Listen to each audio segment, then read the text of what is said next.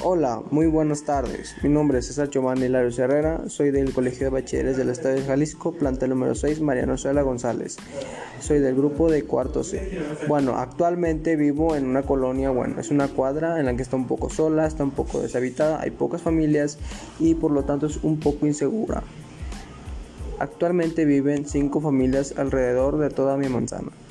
El medio que más utilizamos actualmente era eh, Facebook y WhatsApp, pero era un poco tedioso a la vez de que a veces no había mucho almacenamiento en los teléfonos. Los temas que quiero tratar como de comunidad virtual son los siguientes.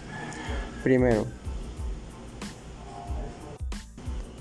sería recolección de basura. Bueno, esto se debe a que hay veces que hay vecinos que le molestan que deje sus bolsas de basura al momento de pasar el camión afuera de sus casas. Entonces, de ese modo se va a hacer una rifa individualmente de dónde se va a dejar por día o por semana, dependiendo de los vecinos, la basura.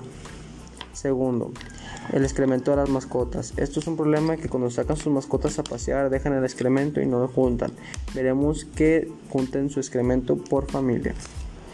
Música alta. La música alta a veces es un problema ya que muchas personas la quieren poner a deshoras de la noche, madrugada o muy temprano y hay personas que trabajan y no pueden dormir bien.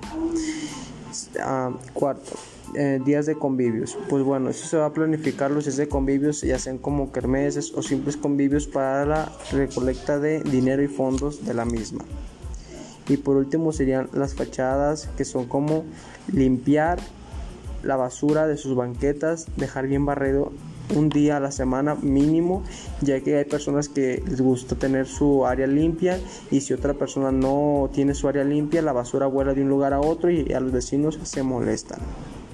Bueno, estos serían los medios a tratar. La aplicación que utilicé este, para hacerme comunidad virtual se llama ChatGum. Esta aplicación es muy fácil ya que consiste en que la descargas, al momento de descargarla te va a pedir que abras con una cuenta de Google o ya sea Facebook.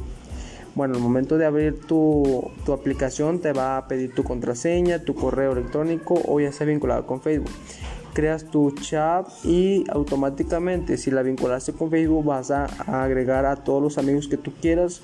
Ya en este caso serían los vecinos. Los agregas a, a la aplicación para que tú hagas un chat personal junto con ellos y ahí puedas tratar los temas de manera más fácil.